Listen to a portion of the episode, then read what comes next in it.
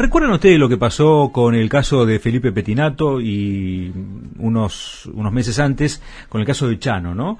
Cuando habla del debate de eh, la gente que tiene mm, problemas, digamos, de salud mental y que se encuentra con una gran limitación, ¿eh? que fue expresada muy claramente, sobre todo con la madre de Chano, ¿no? Que dijo muchas veces el, el, paciente, mi hijo en este caso, ¿no? Dijo, eh, claro, no acepta su condición de enfermedad y por ende eh, es parte del problema porque al no darle la potestad para que pueda eh, llevar a un profesional la cosa se complica. Entonces muchos empezaron a reclamar que avance la ley de salud mental. Para hablar de este tema estamos en comunicación con Gustavo Esbusinski. Él es presidente de ARDA. ARDA es la Asociación de Reducción de Daños de la Argentina. Gustavo, está Edgardo Chini, mi nombre es Federico Smith, aquí en Regreso 770. Buenas tardes.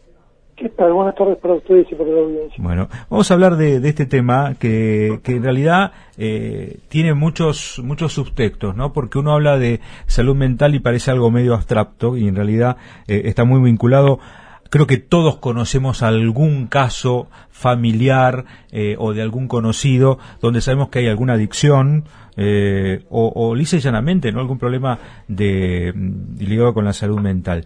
¿En qué etapa está esto que estaban reclamando tanto, sobre todo los familiares directos, como el caso que mencionábamos recién?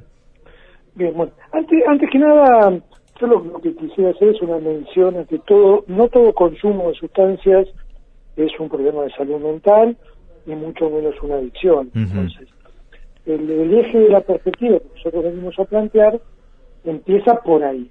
No sé si hiciste mención a una serie de sucesos públicos en los cuales... ¿Y cómo hacer la diferencia eh, para uno entenderlo eso? No, básicamente, básicamente esto es una diferencia teórica histórica. Ya en los años 60 la Organización Mundial de la Salud diferenciaba dentro de los usos de drogas el uso, el abuso y la dependencia.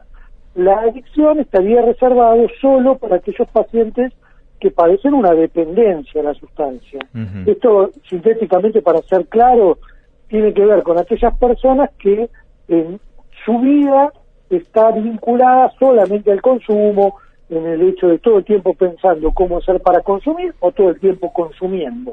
Uh -huh. ¿sí? Para lo cual, dentro de lo que es el amplio margen de, de personas que consumen y consumimos drogas, porque prácticamente el 99,9% de la población consume alguna sustancia, eh, lícita ilícita, digo, todas las sustancias, hasta incluso el café podemos incorporar, porque la, la cafeína es una sustancia psicoactiva. Entonces, claro, yo me acuerdo que alguna vez escuché conductas adictivas, ¿no? Que creo que todos tenemos alguna, el tema justamente sería el grado, y otra cosa es ya cuando eso está ocasionando problemas en, digamos, el desarrollo de la vida cotidiana de esa persona, o hasta incluso cual, la pone, cual, por... o a veces la pone en peligro incluso, ¿no? Claro, sí, sí, tal cual. Por eso, por eso a mí me gusta empezar por diferenciar esto, porque se utilizó durante mucho tiempo el término adicción para todo consumo de sustancias ilegales.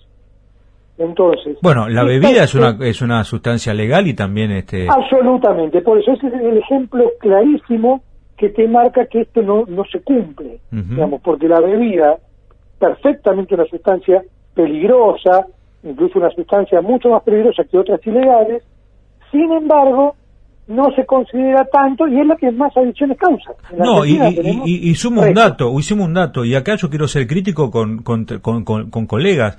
Muchas veces uno se burla de un borracho como si uh -huh. fuera eh, una cosa de decirle, va, te, borracho, o tal funcionaria o exfuncionaria borracha, ¿no? Me parece que eso uh -huh. es un es un error garrafal porque primero está bajando el precio a, a un problema grave que tiene mucha gente también. Sí, sí, claro, por eso, y, y, todas las personas que consumen alcohol, incluso los que pueden estar borrachos ocasionalmente en una situación, tampoco son adictos al alcohol, ¿sí? Porque todos nosotros por ahí fuimos a una fiesta y nos excedimos y estamos puntualmente borrachos un día, ¿sí? Entonces, hay que diferenciar esa cuestión de la cuestión de, la, de las adicciones y de las dependencias a las Bueno, el juego es otra, ¿no? El juego puede ser otra, pero ahí no está en juego la sustancia, ¿sí? Uh -huh. no, Ahí es más conductiva, no es una cuestión de conducta, digamos, no de... No, no de... claro, pero la conducta claramente está en juego, esta cuestión de la compulsión a la repetición sistemática de una conducta, ¿no? Con lo cual podemos hablar de una adicción, pero de otro tipo porque no está en juego toda la cuestión que tiene que ver con la sustancia. Gustavo. Entonces, sí. Edgardo Chini, ¿cómo te va? Buenas tardes.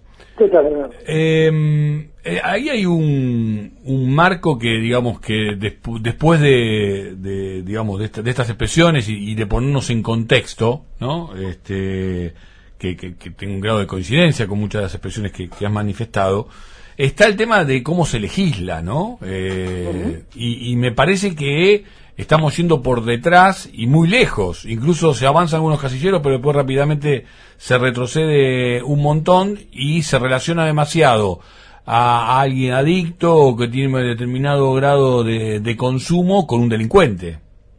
Claro, claro, por eso es, iba a ir ahí porque, bueno, el, origen de la pregunta tenía que ver con la situación de la legislación de salud mental. Y la discusión en este punto eh, se intentó llevar o se intenta llevar para el punto de decir la ley de salud mental no sirve. En realidad la discusión que nosotros venimos dando, desde ARBA particularmente, eh, es esta cuestión de que lo que sucedió con la ley de salud mental, que para mí es excelente, el problema es que no se ha implementado. Mm. Entonces, lo que ha sucedido fue que la ley, una ley de 2010, estaba previsto que se pusiera en marcha durante 10 años en, el mismo texto de la ley, decía que durante 10 años había que construir los dispositivos necesarios para implementar esta ley. Pasaron estos 10 años, no se eh, realizaron estos dispositivos, no se invirtió en salud mental, ningún gobierno se preocupó por esto, y ahora, ya 11, 12 años después de esto, la ley no sirve. No, no, no, no nos confundamos. El problema es la implementación de la ley. Mm. la ley es excelente. el problema es que no se llevó a cabo la mm. implementación de la misma. Ahora quiero que des detalles de qué habría que, qué tendría que haber ocurrido durante esa década, pero eh, digo, en, en, paralelo también parece ser que no está, este, no se está capacitado suficientemente, incluso desde el rol del Estado, para avanzar sobre soluciones de fondo, ¿no? Ante este tipo de problemáticas. Absolutamente de acuerdo, absolutamente de acuerdo. E incluso nosotros venimos proponiendo la cuestión de la capacitación de los mismos agentes de salud que mm. desconocen la ley. Mm. Entonces, es un problema enorme el que surgió con la ley de salud mental, pero insisto, no por la ley, sino por su falta de implementación. Mm. La primera cuestión que hay que hacer con una ley de estas características que cambia el paradigma de cómo se pensaba la salud mental antes a cómo se la piensa en la actualidad, es implementarla y darla a conocer adecuadamente a los sistemas de salud, que van a ser los que la tienen que implementar. Y ni en las facultades de la ciencia de la salud se estudia adecuadamente la ley de salud mental. Mm. Con lo cual estamos en un problemón, porque después pasan estas cosas. Entonces, después aparece un damnificado, porque mm. bueno, eh, en el caso de la madre de Chano, que fue el, caso más, más resonante, sale a decir la ley no sirve, cuando en realidad todos los, los funcionarios, y en esto me, refiero a policía, médicos, el sistema estatal, digamos, ¿no? Todo lo que tiene que ver con el Estado, ¿no? Claro, todo, todos esos actores, el Estado y no, no tanto el Estado, porque por ejemplo en este caso actuó una obra social. Claro. Ahora, una, prepaga, una medicina prepaga. bueno, pero esa, para, esa obra social la regula el Estado, entonces estamos hablando de lo mismo. Sí, claro, claro, pero digo, en este caso estamos hablando de un ámbito privado, mm. de gente que tiene Bueno, pero ahí, mira, para mí el ejemplo ese, para mí el ejemplo ese fue paradigmático y yo creo que por eso eh, afectó tanto o impactó tanto eh, en la gente, porque ahí fue como una demostración de todo lo que en algún punto, no digo que se está haciendo mal, pero algo está fallando. Digo, un policía que tuvo que pegarle un un tiro ¿eh? a una persona para tratar pero cierro cierro este cierro tampoco cumple con la ley. Bueno bueno pero ahí voy ahí voy. O es falta de preparación o es falta de información. Eh, la madre tampoco sabía qué hacer eh, digo, absolutamente. este, incluso hay un debate sobre... Es una cadena de todo lo que no hay que hacer y mm. termina con un paciente con un cuadro de situación psicomotriz con un tiro. Es una locura. Es una locura, es una locura. Incluso también fue una locura cómo se manejó el caso de este muchacho que termina eh, asesinando a un policía con este un cuchillo ah, en la puerta de un museo donde bueno uno dice bueno no, no se está preparado para justamente este accionar cuando alguien tiene un determinado brote y demás. Ahora, un punto, un punto central que se discute sobre, sobre el plan de, de, la ley de salud mental es hasta qué punto se le da entidad al enfermo para tener decisiones sobre su propio destino, ¿no? Que esto es algo que... El artículo 20, sí. tan cuestionado, que es el de del capítulo de las internaciones, lo que prevé son dos cuestiones. Por un lado, las internaciones voluntarias, que tiene que ver con los pacientes que prestan su conformidad para, para un tratamiento de internación, y tiene un capítulo que tiene que ver con internaciones involuntarias, ¿sí? que es el caso del que estamos hablando. Personas que no eh, tienen conciencia de, enfermedad y de necesidad de una internación, y para eso está previsto que dos profesionales, ¿sí? con dos profesionales del equipo de salud, que aseveren que esa persona se encuentra en riesgo cierto e inminente, pueda ser internada en forma convulsiva, eh, compulsiva. O sea, no la familia, no la familia, sino este No la familia, los profesionales. Porque muchas veces lo que también esta ley también había venido a solucionar cuando había abusos por parte de la familia sobre algún damnificado. Absolutamente. Absolutamente, lo que sucedía antes de esta ley es que por ahí yo quería internar a fulanito de tal porque para cobrar la herencia y, lo, acusaba de loco y hacía una denuncia judicial. Ahora, ahí, ahí está haciendo bien al punto, porque entonces lo que significa es que hay que estar muy bien preparado para si te viene una consulta de este tipo, tener la suficiente responsabilidad y el conocimiento para tomar la decisión adecuada, ¿no? Y dar Sí, claro, pero los profesionales que actúan en el área deberían estar plenamente capacitados en esto. Y no sucede hoy. Lamentablemente no sucede. Las facultades hoy, las facultades públicas y privadas en la Argentina no capacitan adecuadamente sobre la ley de salud mental. Claro. Digo, la facultad de medicina, de psicología, de trabajo social, todo lo que tiene que ver con el área de salud. Sí, lo, difícil es encontrar justamente ahí el equilibrio, ir corrigiendo también en situaciones que son muy tensas y la invitación es rápidamente ir a un punto o al otro, ¿no? Digo, condenar este por un lado o dar plena libertad y me parece que lo más lo más complicado y lo que la tarea que, que hay que hacer es ir viendo caso por caso y, y de manera, digamos, este, estando formado para tomar las soluciones del asunto, ¿no? Claro, absolutamente. Lo que pasa es que vos para hacer esta determinación y esta discriminación del caso por caso, tenés que conocer perfectamente el trabajo que estás haciendo. Digamos, si vos no, no conoces la, legislación que regula tu actividad, mal vas a poder actuar acorde a la ley. Claro. Eh, yo no le pido a los familiares eh, que lo hagan, le pido a los, a los profesionales que, que hagan esto correctamente. Claro.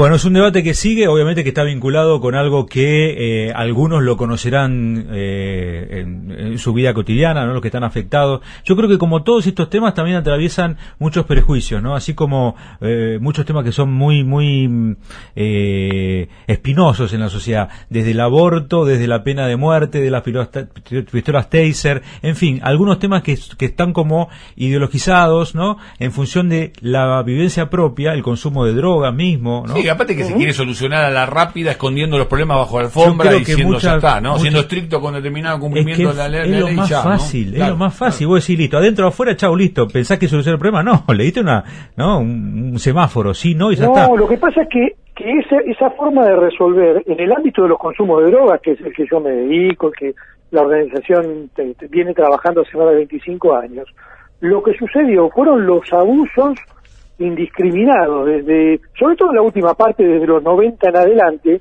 a partir de la ley de drogas que nosotros tenemos, que es una ley que ya habría que haberla cambiado porque incluso está declarada inconstitucional. Todos los abusos que hubo eh, en relación a este tipo de cuestiones pasaron por ahí, digamos. Si, no, si yo hubiera internado a todos los pacientes que los padres me pedían que interne, no quedan pacientes sin internar prácticamente. Entonces, todos estos abusos que se han producido y que terminan después de la peor manera también, ¿eh? porque todos hablamos de lo que sucedió con Chano, pero no hablamos de las cuatro muertes en la comunidad terapéutica del incendio de Pilar, mm. de la comunidad terapéutica clandestina. Claro, claro, claro, claro. También se está haciendo mal. Y, yo diría que personas que estaban empastilladas que no se pudieron salir de un Claro. incendio. Sí, sí, sí, sí, sí. Claro, y, y, y la pandemia, ¿no? Todo lo que trajo también la, la pandemia, este, como situaciones de agravamiento, Sí. ¿no? De estos temas. Sí, Uno lo ve en las calles, ¿eh?